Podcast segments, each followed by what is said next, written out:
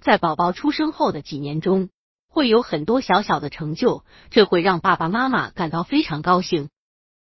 爬行一般是宝宝会开始移动的前兆，包括早期尝试用手和膝盖向前、向后移动。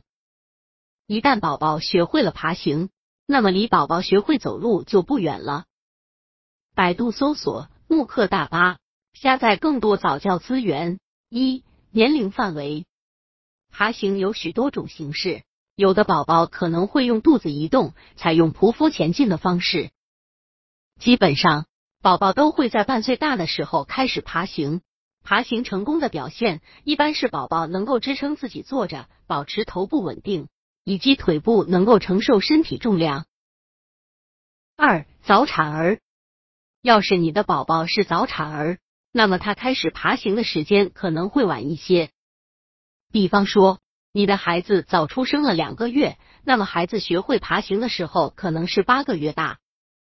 早产儿通常到两周岁的时候，各方面的发育和发展都会和另外的孩子差不多，因此爸爸妈妈不用特别担心。三、身体问题，有时候宝宝因为自己身体的发育情况会晚一点开始爬行，你可能也会忽视这个问题。直到宝宝很大了还不会爬行的时候，才发现。根据相关研究发现，婴儿的腿弓着或者脚向内侧弯曲是正常的，这主要是因为在子宫中挤压产生的。但是这现象是会改变的，只要经过检查后确保没有问题，就可以放心了。爸爸妈妈要知道的是，婴儿各阶段的里程碑都是不一样的，每个孩子都会有着自己的成长速度。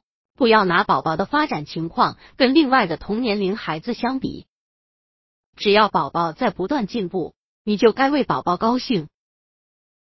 有些宝宝甚至还会跳过爬行阶段，就直接开始行走，这都是正常的。如果你非常担心宝宝的成长和发展的话，可以去咨询一下儿科医生。